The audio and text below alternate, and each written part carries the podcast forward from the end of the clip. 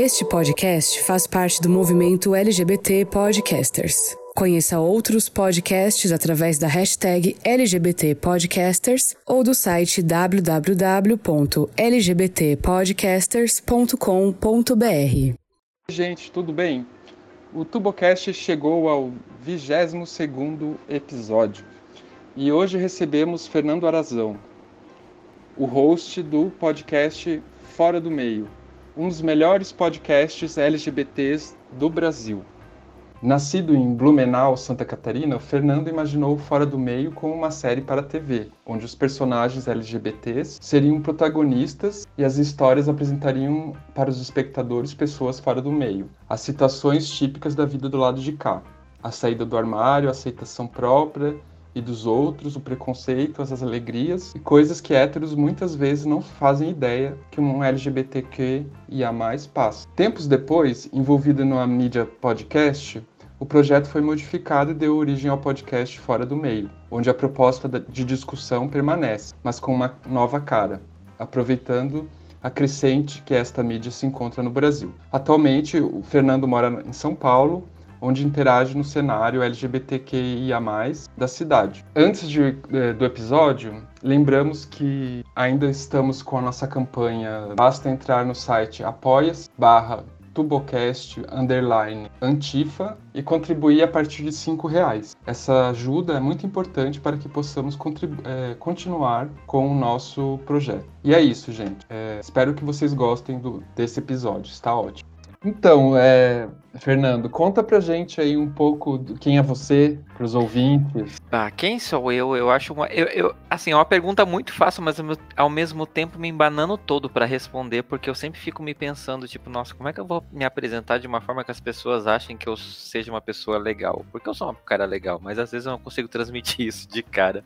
Então, olá, ouvintes do TuboCast, eu sou Fernando Arazão, sou o host de um podcast LGBT também, chamado Fora do Meio que apesar do nome não é nada do que vocês estão pensando, eu juro. Vocês é, é um podcast que trata de, da temática, né, de assuntos LGBTs com uma pegada um pouquinho mais é, de uma forma que as, qualquer pessoa seja dentro do meio ou fora do meio, consigam é, entender o que a gente está falando, porque eu acredito de verdade que quando as pessoas entendem como é a vida do lado de cá, gera empatia e gerando empatia, a gente consegue deixar o mundo um pouquinho melhor. É, deixa eu ver o que mais. Sou oficialmente um estudante de jornalismo, né? Muita gente, incluindo o Guto, que né, achava que eu já era formado em jornalismo e eu acabei fazendo, né, entrando na faculdade ele foi um dos culpados, inclusive, porque foi uma das primeiras pessoas que disse: Nossa, você parece um jornalista. Então, Guto, obrigado pelo convite. Júlio, obrigado pelo convite. E obrigado, Guto, né, por me empurrar para esse caminho, então.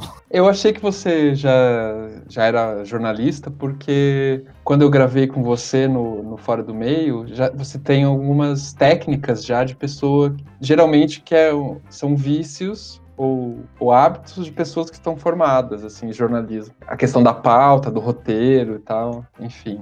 Eu acho que a minha lua é em virgem. Ah, pode ser. pode ser. E, mas tem, não sei se você já ouviu falar, tem tem um, um tipo de jornalismo que eu estava relembrando outro dia, que é o jornalismo gonzo, que é um jornalismo caótico, assim, ó, é um jornalismo feito nas doidas, assim. Uhum. E eu já percebi que tem vários podcasts que são feitos assim. Né? Não tô falando que é o meu nosso caso aqui, mas nem o seu, mas que, é, que também dá um tipo de jornalismo interessante. Sim. Tem, bem, geralmente o pessoal que trabalha com cultura tal, tem às vezes tem um estilo um pouco mais solto. Assim. É, tem gente... coisas que é mais fácil de você lidar, né? Tipo, deixar acontecer naturalmente, como diria o poeta pagodeiro. e você também, você da onde, da onde que você é? Apesar do sotaque, eu sou de Santa Catarina, mas eu moro em São Paulo já faz cinco anos, então meu sotaque catarinense, saudades e era tão bonito. Agora, agora eu sou essa miss... é de, de Blumenau, de Santa Catarina. Eu sou de Joinville. Ah, é pertinho é, Blumenau todo mundo conhece ou por causa do Oktoberfest ou das enchentes, né? É isso que passa é. no Jornal Nacional, então é, pode jogar no Google que vocês vão achar fotos de enchentes ou do Oktoberfest, é o tópico. Inclusive, a Oktoberfest foi criada por causa das enchentes lá de 83. Sim. Só pra gente criar Exatamente. um contexto. Ah, não sabia, não sabia disso. É, ela foi inspirada na Oktoberfest de Munique, né, na Alemanha, que apesar de ter o nome Oktoberfest de outubro, ela acontece em setembro. Eu não sei quem foi que inventou isso, mas é, houve uma grande enchente que né, praticamente destruiu a cidade e o prefeito acabou criando o Oktoberfest para poder dar uma levantada na, no ânimo do, dos blumenauenses e acabou se tornando a maior festa alemã das Américas, assim, né, da, da cerveja. Acho que é a maior Oktoberfest fora a Oktoberfest de Munique, que é a oficial oficial. Foi uma cópia que deu certo. Sim, é, sim. Eu acredito que hoje, não sei como é que, como é que tá, que, se eu não me engano, a Oktoberfest de Blumenau é a maior Oktoberfest fora de, de, da Alemanha, né? Pelo que eu andei, Isso. pelo que a gente meio que sabe assim por cima. Mas eu nunca fui. Sempre, sempre me convidaram, mas nunca fui. Nunca tive a, o, o feeling pra ir, nunca, nunca me, me interessei em, em, em isso, pro Oktoberfest. Mas enfim. Vale a pena, eu, eu gosto bastante. Não é, não é muito hétero, é. não. Eu sempre achei, sempre tive essa visão, assim, de ser uma festa super hétero, assim. Ah, então, tem um pouco isso, tem a, o famoso pavilhão 3, que é o pavilhão LGBT, né, que já não tá mais tanto assim. Eu até brinquei no ano passado que eu fui, que eu disse, gente, ir no pavilhão 3 não tá sendo suficiente para você estar no ambiente LGBT. A gente tem que criar um outro código para que a gente possa olhar para um cara ou uma menina olhar para uma menina e saber que ela é do sindicato, né? Porque só estar no pavilhão 3 não adianta. Sim. Porque já tem tanta, tanto a gente tem tantos aliados já, né, que deve, Sim. deve E não só de... isso, as bandas do Pavilhão 3 são tão boas que daí a galera vai toda lá assistir. Aí, tipo, ah. fica aquela mistura, tipo, aí você não sabe, né, se você chega no boy ou não, porque vai que... Entendi. É, é, é que nem é, baladas, aqui em, aqui em Curitiba tem uma balada, um barzinho que virou meio balada, assim, que era, era só gay, né? Começou como hétero, aí os gays invadiram, e aí hoje em dia tá, tá virando quase hétero. Quer dizer, agora não, né? Por causa do coronavírus, mas até antes da pandemia, tinha tanto hétero, assim, a última vez que eu fui, tinha tanto hétero que, meu Deus, assim, parecia. Aí eu até ouvi um podcast um pouco antes da pandemia começar que era sobre isso, sobre a invasão hétero nas baladas gays e tal, como... Será que não foi no Fora do Meio? Será que foi? Ah, não sei. eu tô tão viciado em podcast que eu escuto tanta coisa, eu acho que foi no Fora do Meio, hein? Pode um ser. Um dos melhores episódios que eu gravei, assim, foi um que eu me diverti, inclusive, beijo pessoal do Anel de Coco e Y do Controle Y, que foi fantástico. E a Jo Bonner também do Tricotando, maravilhosa. Ah, o Y marcou com a gente no, no mês que vem. A Massa. gente vai gravar com ele. Ele é um maravilhoso, eu sou apaixonado por ele. O podcast dele é fantástico e ele é um cara muito legal. É, ele, ele consegue falar de coisas sérias de um jeito leve. Isso é muito legal. Sim. Muito interessante isso. E, eu então, ouvi. Eu tava... ah. O primeiro que eu ouvi dele foi, acho que semana passada, sobre. Não, foi semana passada, foi duas semanas. Sobre é, os apps de relacionamento em tempo de quarentena, que eu achei uhum. sensacional. Foi sensacional, sensacional. Que era um, é um, assunto que eu sempre comentava com o Júlio, que eu acho que é muito, muito necessário atualmente, assim, importante, porque eu, eu percebo que aqui em Curitiba é, a parte da comunidade gay continua a, seu, a sua rotina de pegação e é, sem nenhum moralismo, eu tô falando isso. Eu tô falando uhum. pensando em termos de saúde mesmo. E ninguém, é, ninguém quase ninguém está tratando desse assunto, né? É, eu vi que algumas, algumas é, departamentos de saúde de alguns lugares, tipo na Argentina, Nova York, Paris também, que fizeram guias especiais para a comunidade LGBT para a questão da Covid. E aqui no Brasil a gente não parece que não, não estamos, não estamos é, sabendo trabalhar muito bem isso, né? Tem a questão do, do isolamento, do, isolamento, social. Ah, não sei. É. Eu acho que, assim, por exemplo, as ONGs poderiam estar tá atuando nessa área, né? Então, eu acho essa uma situação muito complicada, porque, por exemplo, a Argentina, né, muitas cidades souberam fazer um lockdown, né, mais preciso do que o nosso. E, assim, o presidente é um bosta. É, essas trocas de ministro da saúde, todo esse rebuliço, assim, claro, tudo isso contribuiu pra gente estar numa situação bosta que a gente está hoje. Aliás, desculpa, pode falar palavrão? Pode, pode. Ah, tá. Pode. Não sei se bosta pode, fica à vontade. Mas, é, né, eu vou falar Bolsonaro, que é equivalente, talvez. Mas a gente tá há o que quase seis meses, né, nessa situação. E eu fico pensando tipo assim, quem aguenta de verdade ficar seis meses em Sim. casa, sabe, dessa quarentena e de sabe? Eu, eu fico pensando muito assim. Eu acho que a gente errou tanto no começo que a gente tá meio que não tá nem perto de acabar isso. E ao mesmo tempo, assim, como que você proíbe as pessoas de quererem sair na rua depois de quase seis meses, sabe? É, eu acho que a gente chegou numa linha assim que a, sabe, a gente já estragou tudo desde o começo. É, eu não sei o quão a gente consegue melhorar agora e o quanto eu consigo julgar as pessoas por estarem dando umas escapadinhas, porque é isso, são, sei lá, cinco meses em casa, em que você viu que grande parte da população não deu nem bola para isso. E, sabe, você fica em casa, você tá se protegendo. Mas ao mesmo tempo, assim, eu acho que as pessoas estão até desesperançosas de isso acabar logo, sabe? Então, tipo, a galera que tá tocando foda foda-se, eu consigo compreender um pouco o pensamento. Sim, Me sim. preocupa, não, e... mas eu entendo. E quando eu falei, é, não foi começo... moralista, em termo moralista, assim, eu até eu, eu quero dizer até de uma é, redução de riscos. Uhum. Por exemplo, é, ah, tem uma orientação de, ah, já que você, a, a, a, recomendação é não sair de casa, não, não ir fazer um encontrinho, mas se você não está aguentando, é, tomar algumas medidas para evitar, evitar a propagação. Então, ah, sei lá, sexo, eu sei que é uma coisa meio absurda, mas sexo de máscara, não beijar, é, o, as, essas, esses guias internacionais falam é, naquela, naquele buraquinho também na parede. Sim, Glory Hole. É, no começo eu até julgava, porque né, é difícil, é difícil, claro que é difícil ficar em casa. Mas a gente vai começando a, a perceber que não adianta a gente ficar em casa se as pessoas, as outras pessoas não ficam. Uhum. E como o Augusto falou, é, com alguns cuidados necessários, com alguns cuidados básicos, assim, não tem problema. Quer dizer, tem problema, mas. O ideal é que não aconteça, né? Mas, sim, sim. Né, já que você já zerou o, toda a playlist do Xvideo. É, é, é, até tem aquelas outras, as, as, outras formas, né, de CAN 4, né? Não sei se vocês lembram disso. Que Sim. Eu, eu, eu, eu até, assim, enfim, é, também eu tava falando de um lugar muito privilegiado, porque eu tava com um namorado aqui em casa, então eu, né, não tava ficando, digamos, na mão, literalmente. Né? Olha que trocadilho infame. aí ele, só que aí depois ele, via, ele foi para casa dele e ficou 15 dias sem, sem vir aqui. Aí eu comecei a sentir, assim. Aí eu até fiz uma experiência nesse CAN 4 aí, mas eu vi que esse negócio de sexo a distância não é para mim, não. É, eu também não curto muito, então estou aqui nessa abstinência. Valeu, Damares, você conseguiu, meus parabéns. Mas é isso, assim, é porque para mim, sei lá, a, a quesito de sexo é, é muito contato do corpo, né? Essa coisa do tipo assim, encosta só aquela partezinha que é necessária. Não, não, não rola é, pra mim. Mesmo, mesmo sem beijar, né? Muito esquisito, né? Gente, assim, sério, qualquer pessoa, se não rolar, a pessoa não beijar, eu já viro as costas e vou embora, porque não, je ne suis merci. Tipo, beijo para mim é uma coisa essencial. Então nem vou me dar o trabalho de, tipo, sabe, se não dá, vou continuar aqui, fazer o quê? Parabéns, Damares, é. mais uma vez, você conseguiu. Eu arrumei um namorado perto de casa, né?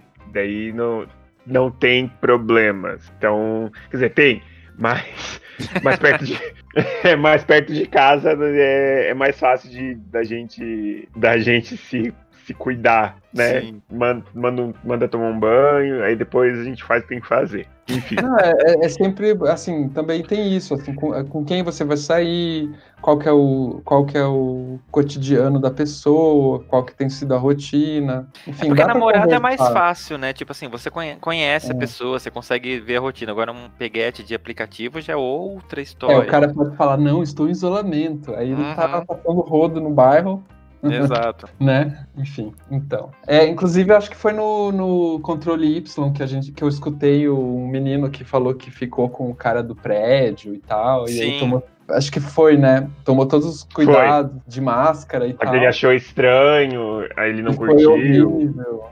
É, Ah, então, a não ser que você seja uma pessoa fetichista, que você já tem essa coisa de máscara, daqueles, né, dog play, não sei o quê. Gente, eu fico de máscara o dia inteiro no trabalho. Eu trabalho numa clínica de radiologia, é, não tenho contato com o paciente, mas a gente usa máscara, gorro, um avental descartável e tudo. É, e só atende velhinho que tá fazendo implante, então não é nada que seja urgente pra estarem lá pentelhando. mas Ah, tudo bem. entendi. É, né? Fazer o quê? e, cara, é incômodo pra caramba. Eu fico pensando assim, como é que você vai transar de máscara? É, É, tipo, sabe? Você já tira a roupa porque atrapalha, você vai ficar de máscara. é um pouco estranho. Ah, mas- às vezes nem tira a roupa, vamos combinar? Eu vou manter a compostura. O que, que você, é, você como pessoa daqui, aqui do sul, de Santa Catarina, mudou para São Paulo? Como tem sido essa experiência, assim, para você? Cara, é assim, é uma coisa muito engraçada porque no começo todo mundo ficou, o que, que você tá fazendo aqui? Você morava no sul, tipo, vai pra lá, Europa brasileira, uhul. É, né, o sul consegue vender essa imagem de ser, tipo, o melhor lugar do Brasil, cheio de pessoas lindas, maravilhosas, loiras, ricas. Tem os seus problemas como qualquer lugar tem. É, e São é Paulo, bem- pra mim, é, né, eu vim visitar, na verdade. Assim, meu sonho sempre foi morar em Porto Alegre. Inclusive, beijo Porto Alegre. Um dia a gente vai casar. Mas, é, e assim, eu vim pra São Paulo visitar uns amigos e eu fiquei tão encantado com a cidade, com o jeito que as coisas, é, com o jeito que as coisas funcionam aqui, que eu pensei tipo, cara, quero morar aqui. Foi isso, assim, eu fui pro sul, só disse, gente, estou indo morar em São Paulo e um mês e meio depois eu tava desembarcando aqui, uma mala e 50 reais no bolso. E tô aqui até hoje, então foi uma, assim, assim, São Paulo tem uma coisa que ela encanta a gente de verdade, assim, eu não consigo me imaginar saindo daqui, pelo menos não nesse momento, assim, é um lugar que eu me sinto em casa. É, e foi onde eu tive a oportunidade de crescer em muitos aspectos, inclusive como uma- um cara gay, porque Blumenau é uma cidade de interior. As pessoas lá não gostam que eu falo isso, né? Porque quem mora em Blumenau acha que é uma grande cidade. É, não é, spoiler. É, E, é como eu falo, é como eu falo de Joinville. É a maior cidade do estado, mas é mais interiorana que qualquer uma outra. Sim, as pessoas, né, que moram lá, tipo, pensam, nossa, né, mas, tipo, gente, realidade, aceitem. Mas, assim, aí, né, Realiza, eu cresci, realiza. então, com, esse, com essa cabeça de pessoa do interior, que, né, meu Deus, sou gay, e agora? Vou virar, sei Uhum. lá, o Patrick do Olha Faca, em algum momento. E vim pra São Paulo me deu a oportunidade de conhecer outras pessoas, né, LGBTs, é, de trabalhar num canal LGBT, né, que foi o Tempero Drag, que eu fiquei um bom tempo, e conhecer outras pessoas e outras vertentes e começar a entender melhor o que é ser gay, o que é ser lésbica, o que é ser uma pessoa trans e me desconstruir de muitos preconceitos que eu tinha por crescer numa cidade interior, por ter passado uma boa parte da minha vida dentro de uma igreja evangélica, né? Então, tipo assim, eu consegui confrontar muitos tabus que eu tinha é, e que eu tenho até hoje, né? Que a gente vai crescendo e vai aprendendo e vai desconstruindo, que eu não teria em outra cidade, talvez, se não tivesse essa diversidade que São Paulo proporciona pra, pra gente. Então, assim, eu sou muito grato pela oportunidade de dessa cidade que é tão grande, ao mesmo tempo, assim, ela colocar a gente diante de tantas situações que você repensa a sua vida e se aprende com ela. Isso eu acho que é o mais maravilhoso de São Paulo. Mais do que outras cidades, mais do que o Rio também, que eu conheci, sabe, assim, eu acho que São Paulo ela tem uma coisa diferente. Ela te pega Uhum. meio na alma, assim. É, sabe que eu, é, eu tava pensando justamente nisso, assim, quando você me falou é, dessa mudança para São Paulo, assim, é, como às vezes essa muda- mudança de cidade para quem é gay é importante para o processo de sair do, ar- do armário, não só para as pessoas socialmente, mas também para si mesmo, assim. Sim. Às vezes é muito importante. É, É, é aquela coisa de novela que você, tipo assim, morre e você né, vai para outro lugar e começa uma vida do zero, né? Porque ninguém te conhece, você tem a oportunidade de fazer. é, as pessoas não vão ter um preconceito contra você, porque tudo é novo. Então, tipo assim, o seu passado é aquilo que você fala, né? Aquilo que as pessoas veem nas redes sociais, mas você tem a chance de começar literalmente do zero todas as suas relações. Então, eu acho que isso é o mais legal de você morar no, né? Ir morar em outra cidade. É, e eu tive esse encantamento que você teve com São Paulo com Buenos Aires. Eu fui uma vez também, resolvi morar lá, passei seis meses depois que eu fui visitar, assim, fui visitar também, aí, enfim, aí foi um processo, eu tinha acabado de uma separação, assim, de, de um relacionamento mais de 10 anos, aí fui para São Paulo, assim, no final da faculdade de História, e aí deu uma, não foi bem sair do armário, né, porque no meu processo, eu já tinha saído do armário, mas foi, assim, é, me descobrir um pouco enquanto pessoa fora daquele relacionamento que tinha durado quase 15 anos, então Sim. foi bem legal também. Vocês encantados com São Paulo, com Buenos Aires, eu me encantei com por Curitiba. Não, mas é que o encantamento de Curitiba é outra coisa. Inclusive, eu acho muito legal é essa coisa da gente da cidade mesmo, eu não sei como foi a experiência de vocês, né? Eu, eu, assim, eu conheço Curitiba, mas eu nunca passei muito tempo aí. Mas eu lembro que uma das primeiros choques, assim, que eu tive aqui em São Paulo é que, por exemplo, vamos supor, sei lá, você beijar um outro cara na rua em Blumenau, na época que eu saí de lá, talvez isso seria um grande evento. Aqui em São Paulo, eu lembro assim, a primeira vez que um cara me beijou na rua e eu fiquei, tipo, parado, pensando, tipo, ai meu Deus, eu tô beijando outro cara na rua. Eu olhei ao redor, tava todo mundo, tipo assim, continuando a sua vida, ninguém tava se importando com o fato de eu estar beijando outra pessoa. E eu pensei, tipo assim, caramba, que experiência surreal, porque eu nunca pensei em passar por isso e ficar despreocupado, assim, porque as pessoas, tipo, sabe? Isso eu achei mais legal daqui, porque foi uma experiência completamente diferente que eu teria em Blumenau. Então, assim, para mim foi o maior é, marco de que eu tava num lugar que tem os seus problemas, lógico, né?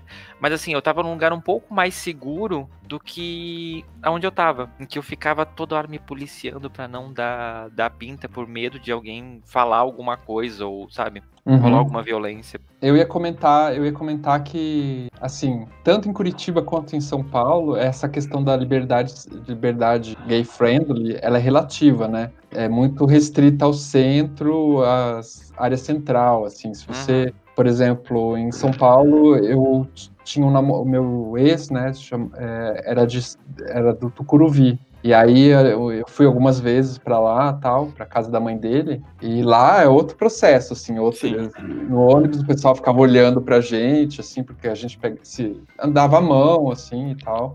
E andava normal, assim, afeto normal, né? Que nem qualquer casal. E aqui em Curitiba eu imagino assim que seja a mesma coisa, porque eu já fui para bairros mais distantes assim e também tem essa variação assim, uhum. né? É, acaba sempre... saindo do centro a galera sempre fica meio, mas eu acho que tem cidades que é um pouquinho mais aberto a isso, porque a galera discute mais, você tem mais diversidade, né, nas ruas e etc. Ao contrário de cidades mais pequenas, né? E o pessoal Sim. sempre fala muito para mim tipo assim, ah, porque você mora morava perto de Florianópolis. Florianópolis, né, gay friend, é a Ilha da Magia e etc. É, eu acho, né, parabéns, Florianópolis, vocês vendem um marketing bom, porque eu enxergo Floripa como uma capital de cidade interior, onde, tipo, rolam umas questões meio homofóbicas, assim, eu brinco que é, acho que Floripa é uma cidade gay friend se for um gay padrão e heteronormativo, né? Uhum. Aí talvez é, seja a Ilha da Magia. Também também seja, seja, seja friendly na, na, na, digamos, nas pousadas, né, no lugar de turismo. É, por, por outro lado, em São Paulo também é, foi o lugar que eu mais fui agredido, no, assim, experiência própria por, é, por assim, violência homofóbica mesmo. Uau. Até no restaurante japonês, uma vez, um cara queria bater em mim, no menino que estava comigo, porque por motivos assim. Queria ser você. É, provavelmente, né? Enfim, é que também é, é, cidade grande tem a violência normal, né? Então, uhum. é, eu acho que as pessoas são um pouco mais violentas é, do, que, do que em cidades menores, talvez. Não sei. Sim. Pode ser que eu esteja enganado. Eu, eu acho que a minha hipótese, assim, é que com relação à liberdade que a gente tem nessas cidades um pouquinho maiores, é a questão do movimento gay mesmo, movimento LGBT. Eu acho que isso traz uma consequência. Eu acho que no caso de Curitiba, por exemplo, é, tem grupo, um grupo tradicional aqui em Curitiba, que é o Dignidade, né? Traz uma diferença bem grande, assim. É, eu mesmo, quando voltei para cá, que eu fui embora daqui, em 2002. Voltei em 2016. Eu vi uma diferença enorme, assim, foi uma coisa paulatina mesmo, da cidade se abrindo e tal. E foi crescendo também, né? Teve indústria que veio para cá, pessoas de fora, enfim. É, eu sinto isso indo para Blumenau agora nas férias, que daí eu vejo, por exemplo, sei lá, você pega um grinder e você abriu um grinder sei lá, cinco anos atrás e abrir hoje é um, é um outro universo, assim. Antes a galera, tipo assim, era aquela coisa mesmo escondida, né? Partes do corpo, aquelas imagens imagens genéricas e tudo tipo sigilo, saber. Hoje em dia a galera tá mostrando a cara, tá super tranquilo assim, de um jeito que eu fico feliz pela evolução da galera tá se mostrando, tá se abrindo e até na outubro mesmo que a gente comentou, né, que o pavilhão 3 era tido como pavilhão LGBT, era uma coisa muito assim velada, sabe? Se falava, mas não era uma coisa meio oficializada. Uhum. Hoje em dia também não é assim, mas eu acho que tem umas políticas que estão caminhando um pouquinho mais para isso. A galera tá um pouco mais aberta ou tá se falando mais, pelo menos. Então isso que eu acho que é já mostra uma evolução. Uhum. É, eu, eu gosto de pensar assim que por mais que a gente esteja vivendo essa, é, esse retrocesso todo político no Brasil, na verdade ele é uma reação a, a, todos os avanços que nós tivemos nos últimos, nas últimas décadas, né? Então, por mais que os conservadores estejam no poder hoje, né, tanto nos, nos estados, em alguns estados, quanto no, no, no, na, no, governo federal, a mudança aconteceu já em nível cultural, na, na, assim, pelo menos na classe média e, e parte das pessoas que têm um é, tipo um grau superior, tal, a questão de mudanças de padrões e questão do racismo, do, do, né, do machismo de, e da, da LGBTfobia, é, a gente teve uma uma transformação, né? E eles não têm como, como impedir mais isso. É.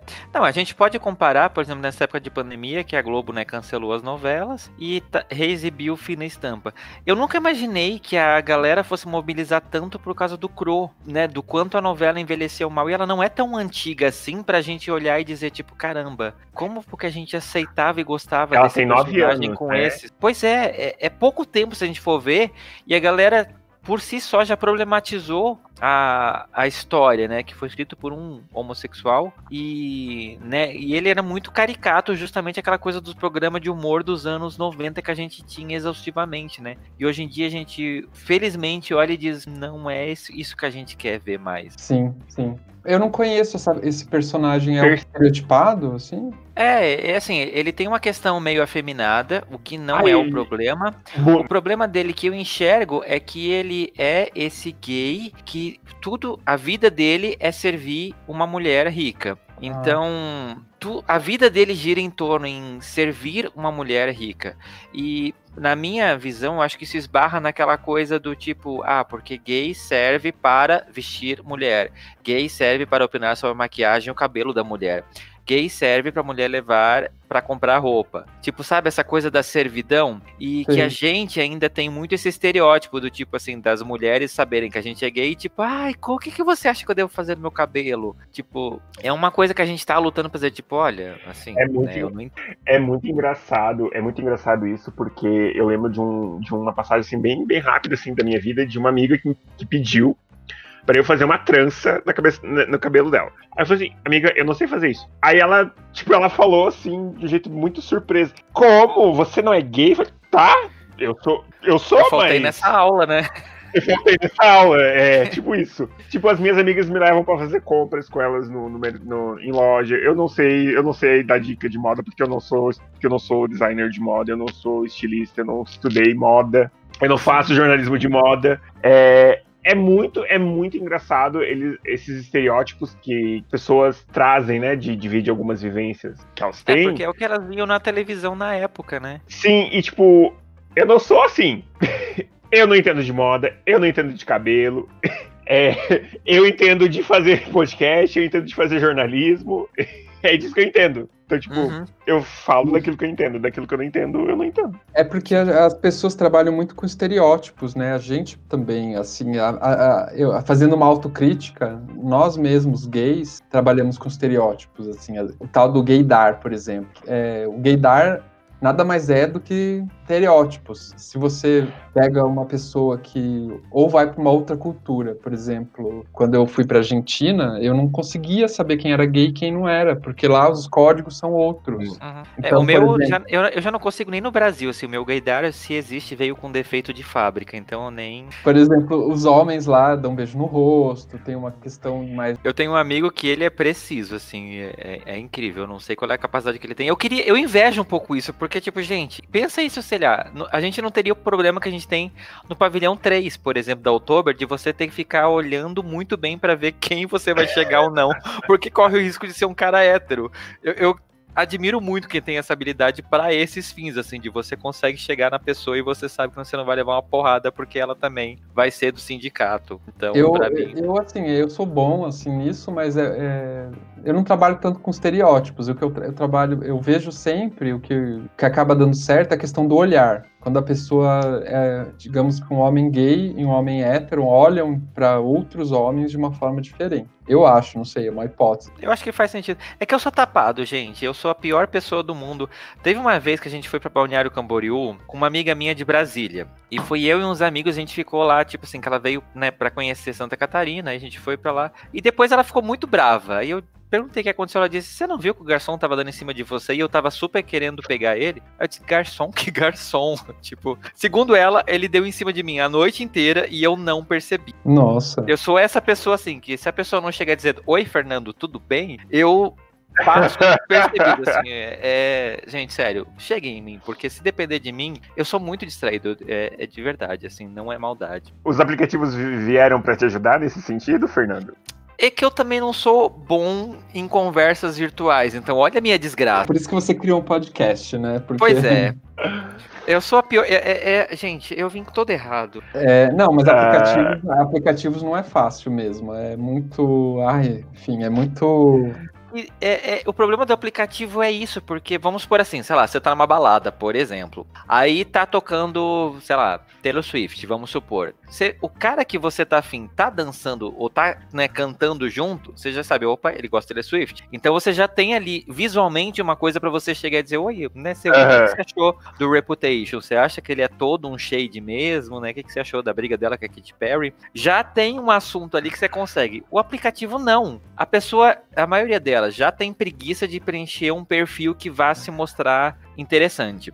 Aí você chega no Oi, tudo bem? E a pessoa vai dizer Oi, tudo. E uhum. aí.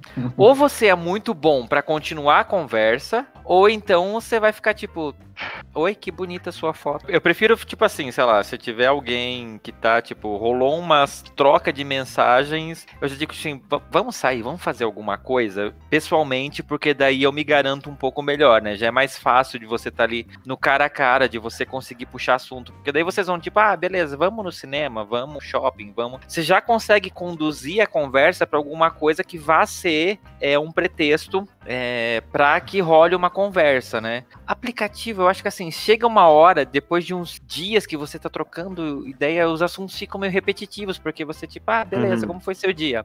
Ah, legal, eu trabalhei. Ah, tá.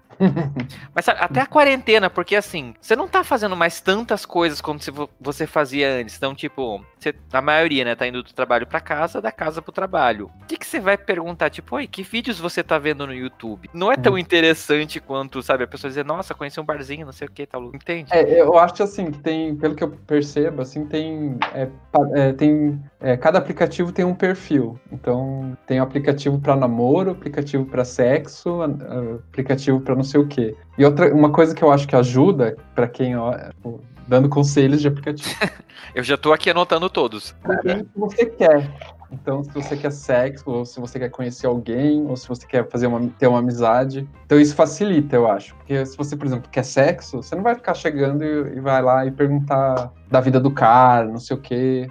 Ou, por exemplo, eu me lembro que aconteceu quando, enfim, eu não estava namorando, eu, eu conheci um cara, um médico, naquele happening, happening uhum. que é aquele meio assustador, né? Que você cruza com as pessoas. Uhum. Aí o cara me, Ah, depois que você me... aceita que o Google fica te ouvindo, né? O happening é, é. só um detalhe. Aí o cara me levou para um Mas é bar, é... ficou perguntando da minha família, não sei o quê, perguntando do meu irmão, do que, que eu tinha estudado no mestrado, não sei o quê, não sei o que lá. E no final ele só queria sexo, assim. Eu, é, cheguei no carro, ele já queria transar dentro do carro mesmo, depois de, tomar umas. Eu falei, não, não vai rolar, porque eu achei que a, que a gente só fosse. Se você tivesse me falado desde o começo, quero só sexo, a gente. Legal. Mas o fato dele ter me enrolado todo aquele tempo, aquela perda de tempo, me irritou. Então eu falei, Nossa, não. eu já sou o uhum. contrário. Se a pessoa chegar direto dizendo assim, hoje vamos transar, eu já vou dizer, não. Uma coisa que me incomoda muito pessoas dizem assim, ah, vamos se conhecer e se rolar, rolou, se não rolar, não rolou. Aí, tipo, rola, Aí tu quer, sei lá, continuar a conversa e a pessoa some, né? Isso me incomoda muito. Tipo, é, sei lá, enfim. Porque eu. Ah, eu mas, é, é, o, o, mas, Júlia, é aquela coisa que o que o Andrew falou. O Andrew foi uma pessoa que a gente conversou faz umas semanas aí, que ele estuda masculinidade. Quando a gente perguntou sobre aplicativos para ele, ele falou uma, ele fez, falou uma frase muito engraçada, muito irônica, assim. É, ele falou: "Você não vai pedir sushi na pizzaria". Então eu Sim. acho que aplicativo é a mesma coisa, assim. Então, é, se existe um aplicativo por tipo Grindr, você vai procurar um namoro no Grindr, é um pouco, não sei. Ah, eu acho que pode acontecer, assim, por mais que não seja o ponto, eu acho que pode rolar, mas realmente, né, não é o foco. Mas é que também, eu acho que entra uma questão muito complicada, porque é isso, né, homem. Homem é um problema porque ou funciona a cabeça de cima ou a de baixo. Ou a de baixo. As duas simultâneas não, não rola. Aí por mais que você esteja... Tem uma frase lá, muito boa, tem uma frase muito boa do Woody Allen que ele fala assim, é, Deus fez o homem com um pinto e um cérebro, mas sangue suficiente para o funcionamento de apenas um dos dois. Exato. Exato.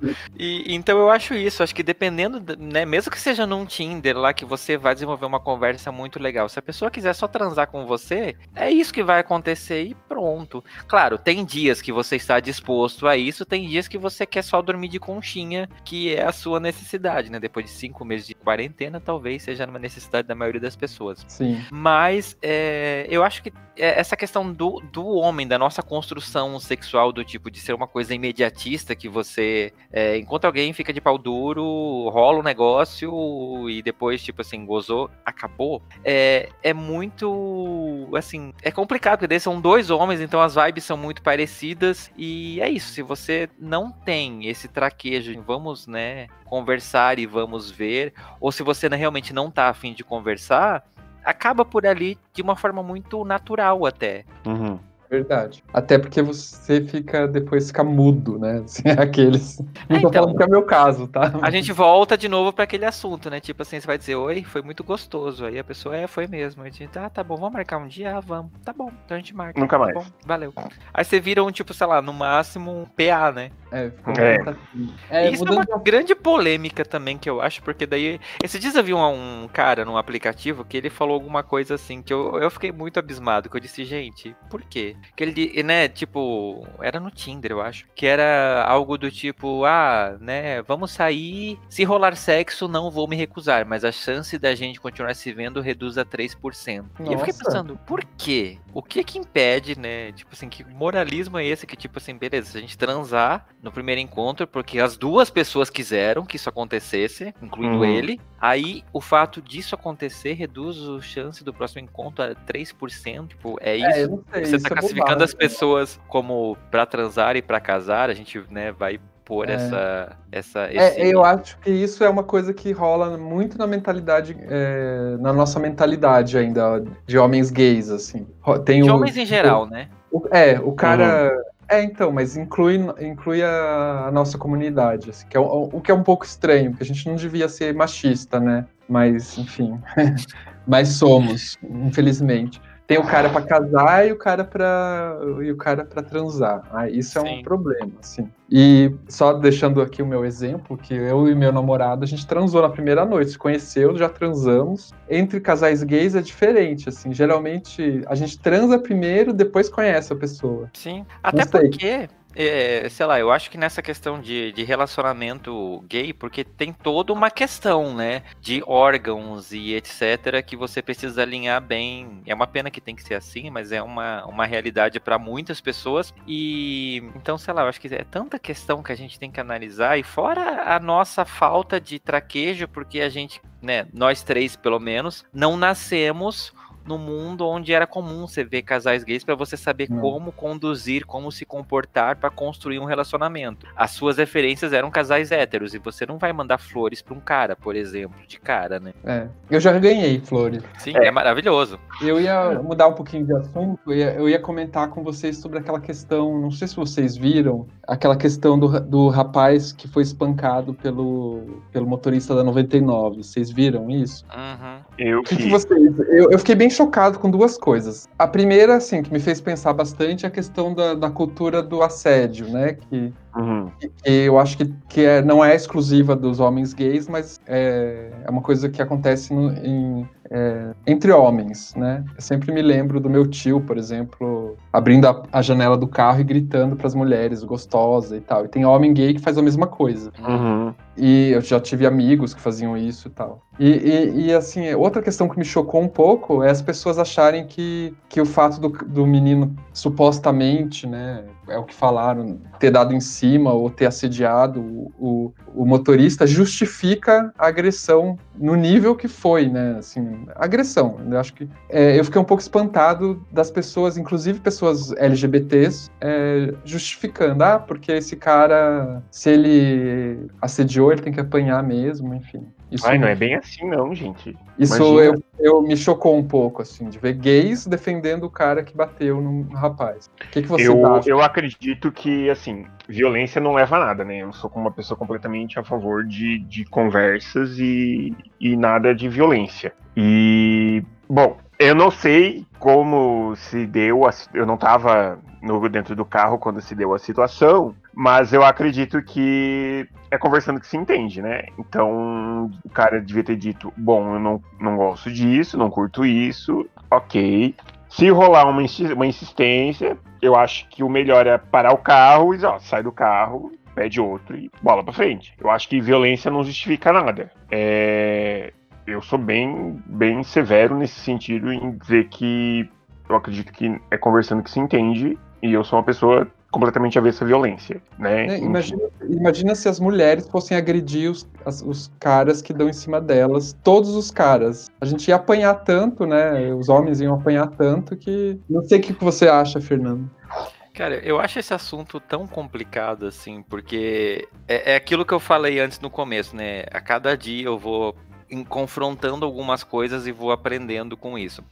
Eu ouvi o episódio do Bendita Geni, do queridíssimo do Bruno Nomura, que tratou justamente sobre isso e foi fantástico, é um episódio maravilhoso. É, quem não ouviu, ouça, porque é- ele tem uma reflexão muito bacana, incluindo de motoristas de aplicativo. E, assim, depois de ouvir esse episódio, eu fiquei pensando muito, eu não sei o que opinar sobre o caso, porque eu não sei. Porque, assim, eu ouvi esse episódio, né? Teve essa história logo após a- aquela coisa horrorosa é, da história do abuso daquela criança de 10 anos e do aborto Sim. e etc e tal. E eu vi os vídeos da galera no- na frente do hospital. É, eu fiquei tão enojado com aquelas pessoas que eu não sei, eu não sei de verdade se eu teria estômago de não tocar um ovo na cara de uma delas, por exemplo, o que seria uma violência, né? Diante dessa situação peculiar e quando o cara foi preso, a única coisa que eu pensei foi tipo, é, ele causou um mal horrível pra uma criança. Então, se ele sofrer, será que vai ser tão coitado assim? E ao mesmo tempo eu fiquei assustado com esse meu pens- primeiro pensamento que eu pensei, tipo, nossa, mas eu tô sendo punitivista.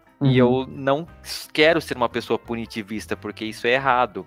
Né, a sociedade ela não deve ser pautada no punitivismo. Mas isso me tá me deixando muito confuso, assim, porque eu tô conflitando essas coisas do que eu cresci ouvindo, que é punitivista, e as coisas que eu tô desconstruindo. Então, nesse momento, eu não sei opinar porque eu tô numa briga interna de Uhum. razão e emoção. É, não sei de verdade, assim. Porque é isso, né? Eu não sei o que aconteceu dentro daquele carro.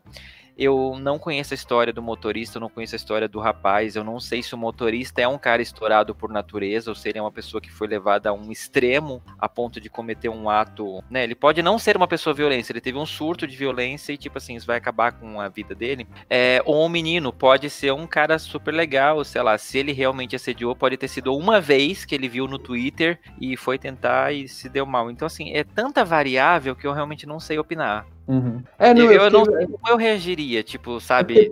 Eu até. fico muito puto quando eu sou assediado em aplicativos assim. É lógico, eu não tô às vezes perto da pessoa, ou até quando um cara chega e fala uma coisa meio grosseira pra mim, eu fico meio tipo assim, eu não vou dar um soco no cara, mas talvez em algum momento eu possa dar. Uhum. Então, sabe, eu acho que é tantas variáveis, depende de fatores que eu não sei. É, eu não me sinto no direito de condenar nenhuma parte nem outra, nem de apoiar uma parte ou outra. Assim. Sim. É... Não, eu acho que é uma oportunidade para a gente pensar algumas coisas, assim. É, por exemplo, uma coisa que, que, me fez pensar bastante, depois de ouvir esse episódio, inclusive, do, do, do Bendita Geni, é a questão, a mesma embalada gay, por exemplo. As pessoas têm a.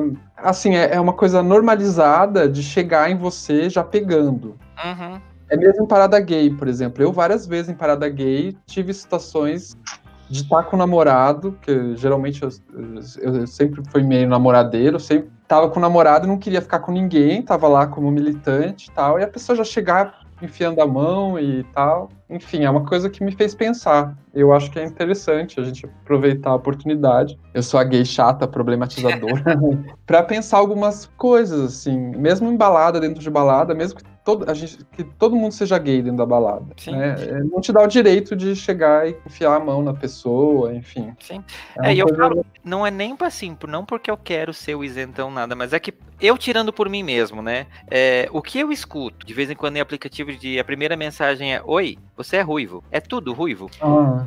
No começo, no começo, com educação, né, eu dizia, olha, essa abordagem não tá muito legal, né? Se você tá interessado em mim, vamos partir para uma coisa um pouquinho menos agressiva. Mas depois da décima, eu já tava mandando o cara tomar no cu, sabe? E do tipo assim, eu, eu, tem momentos que você fica tão cansado que você tem uma atitude, que você tem uma atitude reativa e que aquilo não diz respeito a você, não é você, mas você foi posto numa situação em que você foi para um limite. Então por isso mesmo que eu tento não, é assim, eu prefiro, eu prefiro não opinar nessas casos de violência, porque é isso, pode ter sido uma reação descontrolada, né? Não apoiando violência, né? Eu não tô falando que a gente tem que meter a porrada nas pessoas, não é isso, mas que às vezes você pode se descontrolar. E esse descontrole pode não ser a pessoa. O que é diferente, por exemplo, de um, é, de um cara homofóbico que ele bate em todo gay que ele encontra uhum. na rua. Uhum. Reincidente, né?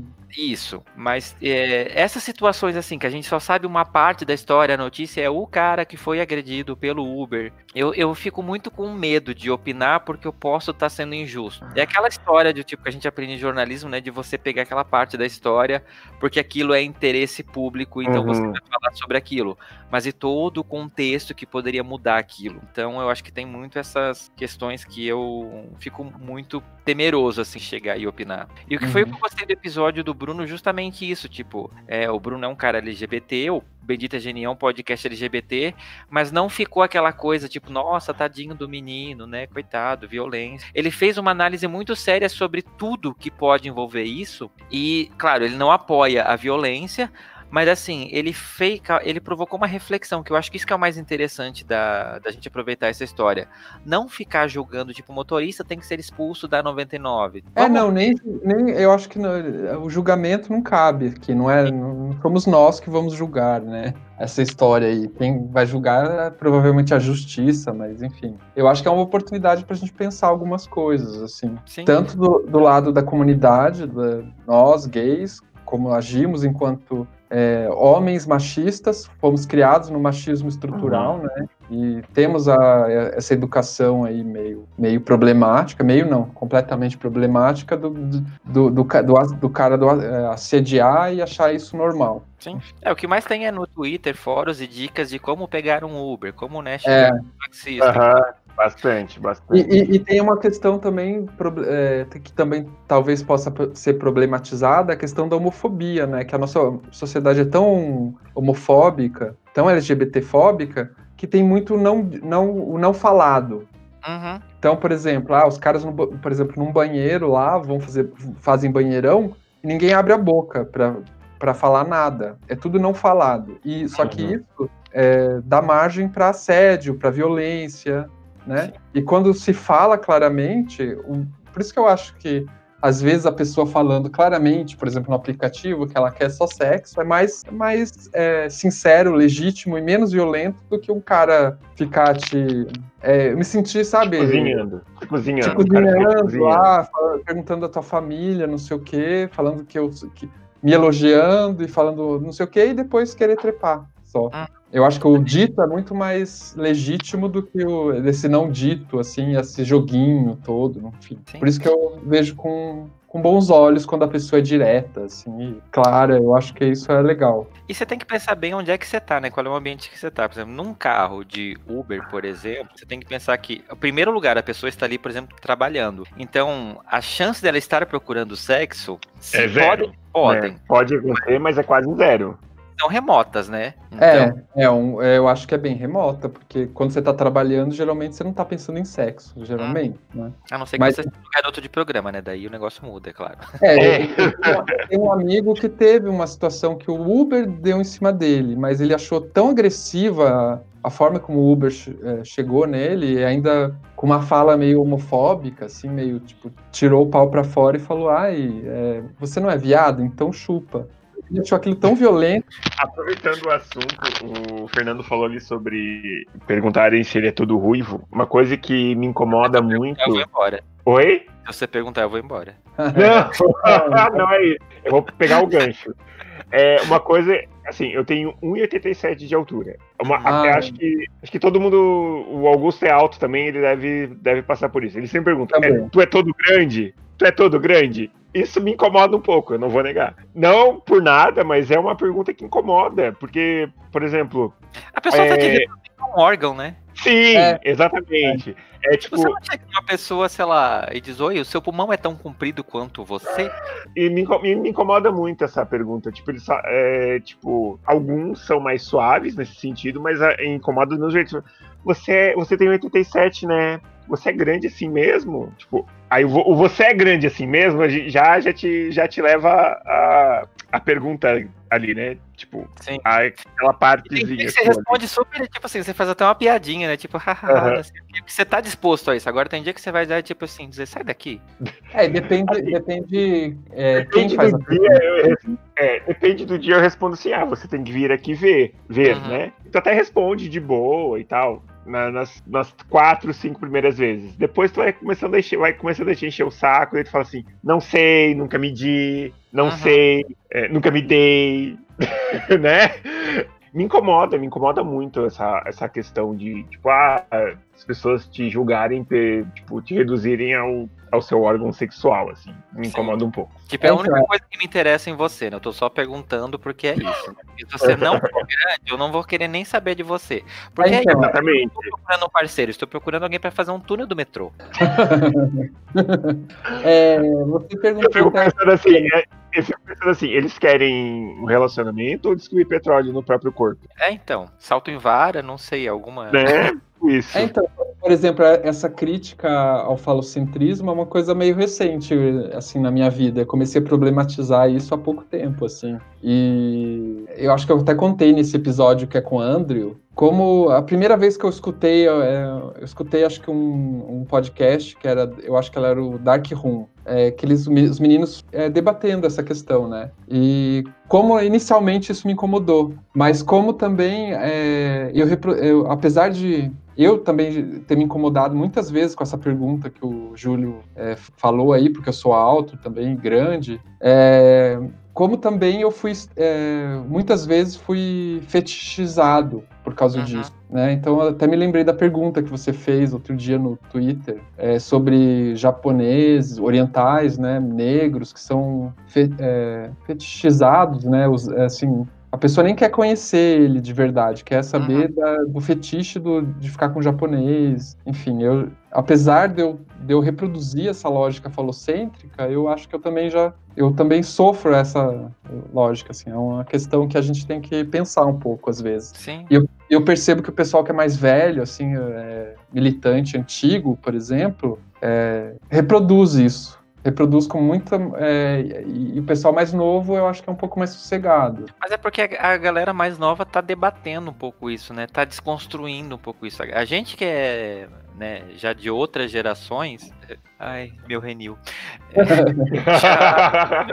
tão enraizado que você acaba falando às vezes sem pensar. E quando alguém te chama a atenção e diz, olha, você tá falando tal coisa, isso não é legal. Aí que você vai, opa, peraí, calma, eu realmente tem razão. Sim. É, e mesmo entre amigos gays, assim, sempre tem aquela brincadeirinha, ai, fulano de tal, você já ficou com fulano de tal. Ainda mais uhum. quando a cidade é um... Mesmo aí em São Paulo. Em São Paulo é, eu frequentava, eu morava na Augusta, né? E, e, frequentava a USP. Então, assim, os gays daí, assim, eram mesmo, os mesmos gays. Gays da USP e os gays da Augusta, que são aqueles tipo de gay específico, assim. E aqui em Curitiba também tem isso, que é, são, é uma, é, tipo, digamos, é, é um, não é tanta gente assim, né, na verdade. Acaba tudo se conhecendo, se pegando Sim. e tal, e aí rola aquelas fofoque, fofocas, assim, um amigo fala pro outro, ah, não sei o quê, e a gente reproduz isso. É uma é, coisa... Sem querer, né, tipo, é, tá tão interno que, assim, você fala e você nem percebe.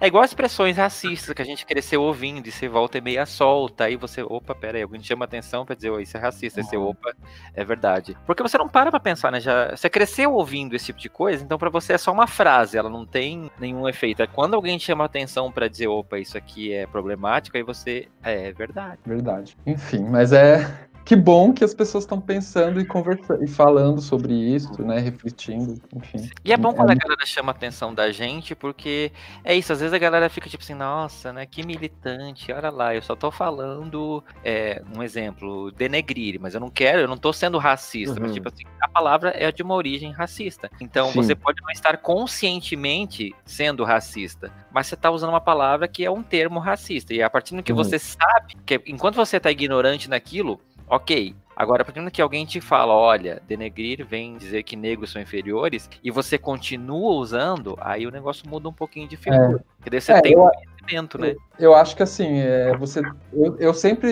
Eu sou chato do, do, do orientação sexual, né? Que eu sempre corrijo todo mundo opção sexual, eu falo, não, tá errado, orientação tal. E eu explico por quê, mas eu sempre tomo cuidado para falar com jeito delicado, porque às vezes a pessoa não, né, nem, nem sempre, né, tem as pessoas homofóbicas que insistem em falar uh, opção como se fosse uma opção. E, mas eu tento ser delicado porque às vezes a pessoa não tem acúmulo. Eu uhum. lembro sempre de uma vez que eu estava saindo com um rapaz aqui de Curitiba, eu comentei com um amigo, ah, ele, ele é, eu usei o termo mulato, porque o próprio rapaz se dizia, se identificava assim. E esse meu amigo falou, foi, foi um pouco agressivo comigo, assim, falou, ah, porque esse termo é super racista e tal, não sei o quê. Eu falei, olha, eu não sabia. É. Agora você me dizendo, eu não vou usar mais, tal. Ele me explicou por quê, enfim. É, então, esse, esse negócio do mulato eu achei interessante porque é, quando eu estava estudando para gravar o episódio com a professora Yaroslava, que foi sobre a questão da, da orientação sexual, é, eu achei um, a, um exemplo desse do mulato e a palavra também existe por conta de uma derivação de árabe, que não tem nada a ver com mula. Ah, é, é? Ela dá esse contexto, eu não lembro exatamente qual que é, mas ela é alguma coisa assim de dizer, ela como se ela quisesse dizer mestiço. Uhum. Tipo, não tem nada a ver com mula, essa coisa do, é, do cavalo e não sei o que. Aí eu não qual... sei qual das duas que estão certas, né? Então eu, eu é, evito qual... falar por causa disso. É, de qualquer forma, como várias pessoas negras se incomodam com esse termo, eu não uso, eu tento não usar também. Uhum. Mas em, no caso, por exemplo, nesse dia, o próprio menino que eu estava saindo usava o termo. Então, não foi assim, é, digamos, conscientemente da minha parte, né? E nem da parte dele, provavelmente. Mas, enfim, a gente tem que tomar o cuidado só de falar, às vezes, de uma, um jeito delicado e tal. E a gente fala isso. Teve uma época da minha vida em que eu, não muito tempo atrás, acho que faz o que, uns quatro anos, que um dia eu me peguei xingando alguém de viado. Aí eu, na hora que eu falei, que foi tão automático, eu parei de dizer, peraí, calma, o que, que eu tô fazendo? Por que, que eu tô usando isso como um xingamento para um cara que eu não conheço? Tipo assim, sabe, você tá tão acostumado a ouvir a sociedade falando, aí você acaba reproduzindo. Aí quando você toma consciência que, tipo, opa, peraí, por que, que eu tô falando uma coisa que me atinge diretamente? É, ou que nem vai tomar no cu, né? Uhum. Sempre em qualquer protesto que você vai é, de, de rua, assim, contra o Bolsonaro, por exemplo, o povo Ô, Bolsonaro, vai tomar no cu. Eu sempre falo, gente, mas tomar no cu é bom. Sim. É, e ela é uma expressão problemática também. Eu, inclusive, falei nesse episódio. Mas tudo bem, é, às vezes escapa. E ela é isso, né? Ela é um grande é, brado a um estupro corretivo. Sim. É, tem essa, essa complicação aí. Mas Nossa. a gente acaba não percebendo porque é uma coisa tão. Nossa, é, ela é tão enraizada que você, tipo assim, para você é só um xingamento. Você não quer dizer literalmente pra pessoa ir, né? Mas se você for ver a origem, aí você. E tem várias coisas, né? Então é, é complicado, né? A gente se pega cometendo esses deslizes e você vai até você conseguir é, colocar no seu subconsciente não use é, enfim, é, Demora, é, a, a, gente é um eterno ser em desconstrução né? Sim sim não dá é. pra gente ser perfeito também da noite pro dia. E eu acho que o bacana é isso é você se permitir ir se desconstruindo não ser aquela pessoa que quer pagar do tipo do, do, desconstruidão, né? Porque daí você vai acabar sendo igual aquele vídeo maravilhoso da Rita Lee, dela dizendo chata pra caralho. Porque ninguém é assim do dia pra noite, mas ao mesmo tempo, assim, você também se fechar e dizer não quero saber, eu cresci assim, eu nasci assim, e é assim que eu vou morrer, também não é o caminho, então, né? E oh, vem cá, Fernando, é, eu, eu escutei aquela série lá do Fora do Meio é, sobre política eu achei muito legal, assim, gostei bastante. Foi os episódios mais experimentais que eu fiz, talvez. E, e você, é, digamos, depois de fazer esses episódios, eu ia te perguntar se você tá mais otimista, mais pessimista, quanto à política, assim. Olha. Eu, como diria a grande filósofa Glória Pires, não sou capaz de opinar. eu prefiro não opinar. Porque, cara, assim, gravar esses episódios foram muito bons, porque justamente assim, dá esse panorama desde o nosso passado pra gente entender por que, que as pessoas pensam e falam as coisas que elas pensam e falam hoje. Mas ao mesmo tempo é isso, eu acho que a gente tá 500 anos de coisas que a gente foi construindo que o, não vai mudar no Bolsonaro. Infelizmente, né, a gente tá assistindo ele, né, o, o Twitter volta e meia fala, tipo, ah, ele fez tal coisa, isso é crime de responsabilidade, está impeachment. É, porque daí aí, né, tem essa série de coisas de crime que ele já cometeu e que daria impeachment, mas é isso, é isso, gente. É, a elite que a gente acha que não existe mais do jeito que a gente tinha lá na, no passado, ela continua ativa e ela continua decidindo a nossa vida e é isso. Se a pessoa tiver Sim atendendo os interesses dela, ela pode baixar as calças e mostrar a bunda no, no Palácio do Planalto. Não vai acontecer nada, porque uhum. não é interesse das pessoas né, que estão realmente mandando. E esses episódios de política, para mim, foram um grande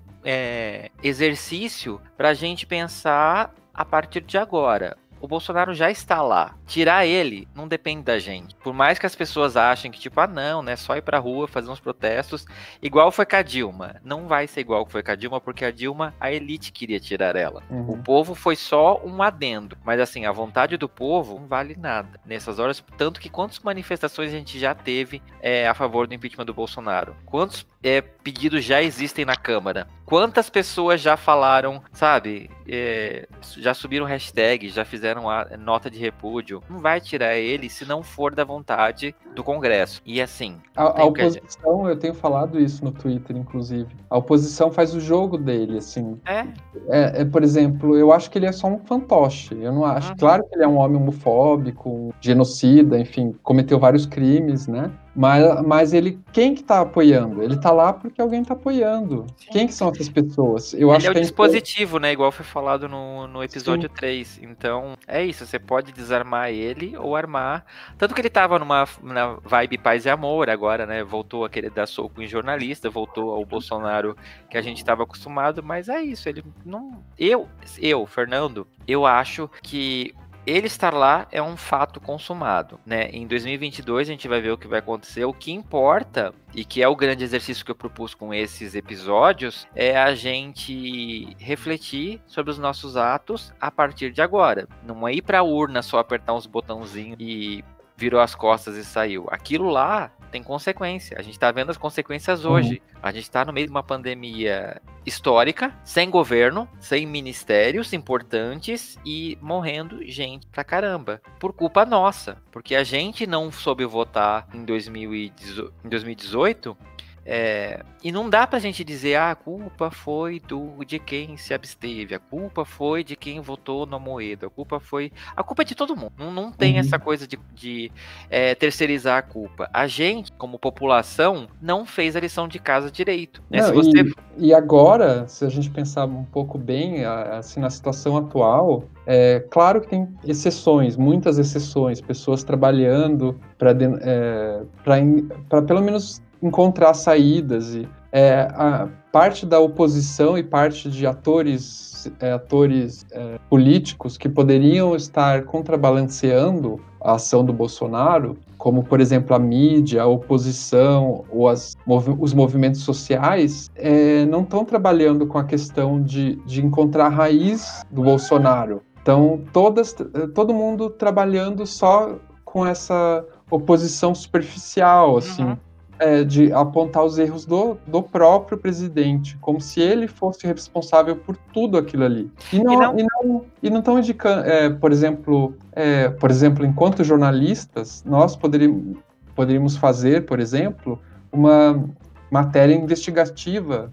para saber quem que está apoiando o Bolsonaro, uhum. né? Quais são os quais são os setores da elite que apoiam? Botar os nomes das pessoas ali. Isso Mas você acha é que isso adianta? Porque já teve tanta matéria, tipo, teve aquele lá que ele queria invadir o STF, isso é gravíssimo. E o pessoal tipo, tá bom. Eu acho que adianta, porque eu acho que adianta quando a gente começar, é, eu acho que a informação começar a sair do Brasil, por exemplo, é, a questão ambiental, por exemplo, é gravíssima que está acontecendo na Amazônia, no Pantanal, e isso vai começar a trazer consequências. Não sei se eu sou otimista, talvez eu seja otimista. É, eu é acho consequências para o bolso da elite. Quando Mas eu acho que isso já está tendo, Guto, porque, por exemplo, teve a questão das queimadas da Amazônica que todo mundo falou, incluindo celebridades internacionais postaram lá um negócio. É, né, teve essa repercussão, aí a Alemanha ia suspender acordos com o Brasil, teve uma série de movimentação dos, né, de outros países. O que, que aconteceu hoje? Né, veio a pandemia, cada um foi cuidar do seu, e isso uhum. morreu. É, né, não estou dizendo que eles deveriam continuar olhando para o Brasil, lógico, cada um tem que cuidar, né, a gente está numa crise mundial que cada um vai ter que realmente se recolher e olhar para o seu. Mas, por exemplo, o que eu acho que a gente fez de errado é, o problema não é só o Bolsonaro, o problema é que a gente elegeu o Crivella no Rio de Janeiro, a gente uhum. elegeu o Witzel no Rio de Janeiro, a gente elegeu Dória aqui em São Paulo, a gente elegeu o Ratinho Júnior no Paraná, a gente elegeu tanta gente que é tão ruim quanto, e assim, dizer que a culpa hoje é só do Bolsonaro, não é. Ele é parte do problema. Mas a gente fez muita cagada nos arredores também. Com Concordo. prefeitos, com governadores, com, com o Congresso. A gente não votou nada direito. O que a gente elegeu, a gente deixou a maioria eleger, é, é tudo reflexo para hoje. Então, por exemplo, a gente está numa pandemia que as pessoas não estão sabendo lidar, porque a gente botou pessoas lá que são pastores, que são religiosos, que são empresários, que são um monte de coisas que não são pessoas preparadas para cuidar da população com olhar humano. Então a gente não pode também dizer, tipo assim, Dória, você tem que agir como se fosse um médico, olhar para isso. O cara não sabe fazer isso. E ele deixou muito claro que, tipo assim, eu sou um empresário. Então eu não tenho nem direito de chegar nele e dizer, olha, você tem que dar um jeito. Ele vai até onde ele sabe. Lógico, né? Ele tem que se cercar de pessoas técnicas para poder fazer isso. Mas é isso, eu dei o poder na mão dele. Se ele vai fazer ou não vai fazer, que decide é ele. Eu não posso chegar nele e dizer faz. Ele vai dizer, tipo assim, faço, mas pode virar as costas e não fazer como a gente está vendo no plano federal. É culpa de quem? É, mas, mas eu, eu, acho assim, não sei, eu acredito, eu acredito que a nossa função agora, no momento, é cobrar. Sim. É, é continuar não, a gente tem que cobrar. Eu não estou falando que a gente não possa, a gente não deva cobrar. A gente tem que cobrar até por isso, né, para as pessoas verem que a gente está ligada. Mas assim, não ficar terceirizando culpa. Sim, sim, concordo, concordo. É, inclusive foi uma das coisas que o, o a gente a gente conversou com o Christian Dunkel, né? Ele falou também. Que eu fiz uma pergunta parecida, assim, sobre a responsabilidade do Bolsonaro estar tá no poder. É, e ele deu uma, uma resposta um pouco semelhante à sua. Assim, de, essa questão da culpa não interessa muito. Uhum. Interessa o que, que a gente vai fazer agora para né, lidar com essa situação. Sim. E no caso, ele, ele, ele acha que o Bolsonaro tem que sair. Sim. Mas, enfim. Não, achar eu também acho, mas assim, quem que vai tirar ele de lá? Se é. as pessoas que podem fazer isso não estão fazendo. É isso, o leite está derramado, E não adianta a gente ficar pensando, nossa, o que que virou a garrafa de leite? Se a gente não for limpar isso, vai encher de mosca, vai feder o negócio e a gente vai continuar olhando para dizer, nossa, de quem foi a culpa? E o negócio é, nem, apodrecendo. É, e nem todo mundo se interessa, que nem a gente, né? Uhum. Por exemplo, a esse tema. Não sei como é que tem sido é, a resposta dos teus ouvintes a esses temas tão políticos assim? Foi surpreendente. Assim, eu até falei que eu tava com a ideia de fazer esses episódios desde o ano passado. E eu testei os meus ouvintes um pouquinho. Tanto que o primeiro episódio desse ano ele não tem nada a ver com a comunidade LGBT. É, ele fala de finanças. Porque eu pensei, deixa eu fazer um teste de como vai ser a reação das pessoas de um assunto completamente fora da nossa realidade. Eu tentei dar um viés ali também, né, até porque é um podcast para isso, mas assim, não foi o meu foco. É, até porque a gente, né, gay, hétero ou não, a gente lida com dinheiro e todo mundo tem que saber lidar com dinheiro. É, foi a minha justificativa pro episódio e ela é real. Mas foi um teste meu para ver, tipo assim, um assunto que não seja exclusivamente LGBT. Teve uma resposta muito boa. Então eu disse: olha, acho que eu posso pensar em fazer esse episódio. Vou testar política. E o meu episódio de um ano foi todo político. Teve uma resposta boa. Aí eu pensei, tipo, então tá, então eu acho que eu estou autorizado a fazer é, né, pelos ouvintes. É lógico, né, o podcast é da gente, a gente meio que define os temas, né, baseado no que aquilo que a gente quer falar. Mas os ouvintes, eles têm um peso muito grande da gente decidir o que vai ser falado ou não, porque também você não quer fazer um episódio para 10 pessoas ouvirem, né? Você quer que as pessoas reflitam sobre, sobre aquilo. Então, a resposta dos ouvintes para esses episódios de política foi assim uma coisa que me surpreendeu muito. É, é lógico, né? Eu entendo que os ouvintes do Fora do Meio são pessoas politizadas. É, eu deixo clara a minha posição política, né? Ele é um podcast político desde o seu nascimento. Nunca escondi isso, nunca tentei me passar por uma coisa que eu não, não era.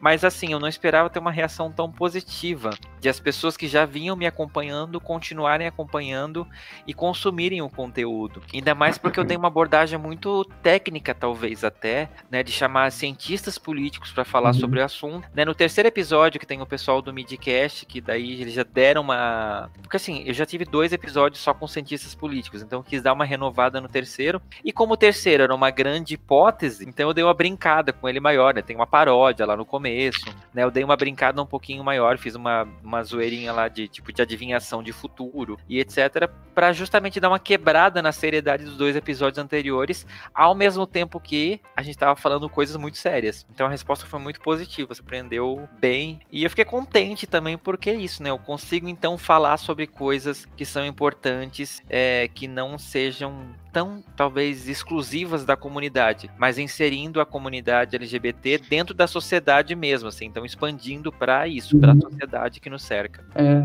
é uma coisa muito importante que você faz, assim, que é, nesse, no caso desses episódios é, é, é ajudar uma, a politizar né, a comunidade LGBT, porque às vezes a gente não não estou falando você, mas é, às vezes o pessoal que é mais militante assim fica muito nessa queixa, ai, porque a comunidade não é politizada, enfim, uhum. né?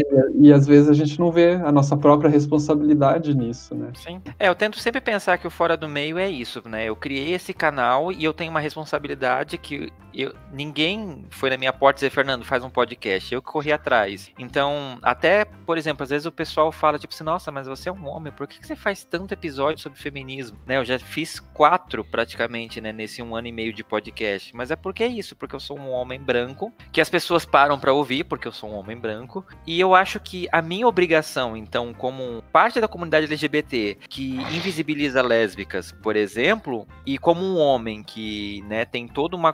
tá inserido numa cultura patriarcal e machista é aproveitar que eu sou ouvido por homens para poder dizer, olha, vamos falar sobre isso aqui também. Não é o nosso uhum. assunto, não é a nossa realidade, mas é importante que a gente saiba.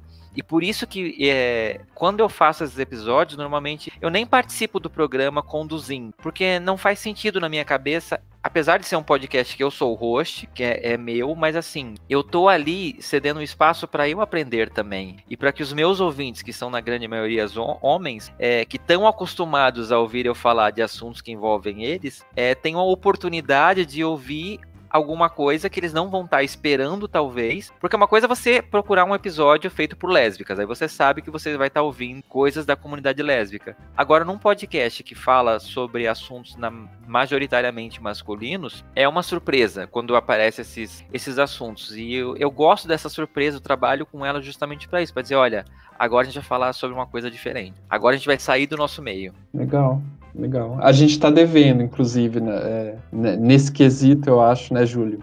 Questões raciais já no nosso no Tubocast, mas eu acho que a gente está devendo ainda trabalhar um pouco melhor questões ligadas ao mundo lésbico, né, o mundo das mulheres, eu acho. A gente fica muito pautado no mundo masculino, porque somos dois homens, né, acaba, é, não é por de propósito, não é nada intencional, mas acaba, uhum. né...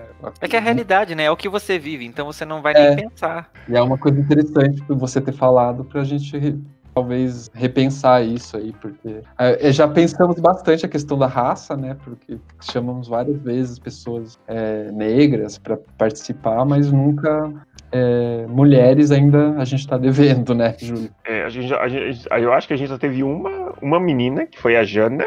Não, teve a, teve a Gisele também, mas não tratando desse assunto, né? Era um assunto... Não, é. É, mas eu acho que eu acho que a gente está devendo até mesmo pra gente mesmo enquanto enquanto homens gays falar mais sobre sobre o mundo LGBT num, num geral assim. A gente já teve um ou outro, mas eu acredito que a gente precisa. A gente já teve episódios específicos sobre o mundo LGBT, sobre, sobre mais a parte G do que as outras letrinhas, mas a gente está devendo falar da gente mesmo, é, de pegar, chamar uma letrinha de cada, de, cada alfabeto, de cada alfabeto nosso e falar sobre tudo. A gente tá devendo falar, tá devendo dar um espaço para as trans, para os trans. Sim, né? verdade. Mas verdade. A, gente, a gente teve bissexuais e teve não binário no Tobocast, mas as outras letrinhas ainda tá, a gente tá em falta, é verdade. É que a gente tá se transformando ainda, tá no começo ainda, né? A gente começou com uma proposta e mudou, aí nem era para ser só LGBT, mas como somos Acabou dois, dois gays, acaba, acaba sendo, né, no final. É. Enfim, acho que a gente vai indo pro final, né, gente? Porque... Fernando, você sabe que a gente indica alguma coisa sempre aqui. O que você vai indicar para nós hoje? Cara, é. Assim, eu acho que a gente tá num momento tão complicado, né? Quarentena, essas coisas todas que a gente falou. Você que ouviu até aqui, se ainda está aí firme e forte, eu vou dizer para você assistir coisas leves na televisão, né? Ao mesmo tempo, assim, vejam coisas que são legais, de, que vão te fazer pensar. Então, sei lá, assiste umas coisas bem leves, tipo, sei lá, tempero drag. Já foi leve, hoje em dia não tá tanto. Eu fui irônico. é... Vai ser essa a indicação? Aham. Uhum. Tempero drag. Ah, então tá bom. Eu, Coisas bem ah, leves, então... assim, para você não. para você ver despretensiosamente, não te fazer pensar, não te fazer refletir. Tem, tem um dela que eu adoro, que é aquele que discute monogamia. Nossa, eu acho ótimo. Ela dá umas pauladas na cara de várias pessoas. É, é ótimo. Eu tenho redescoberto agora na pandemia a literatura, assim. Então, por isso que até o, o Júlio até reclama que eu só indico o livro. Mas, enfim, o que, que eu posso fazer se.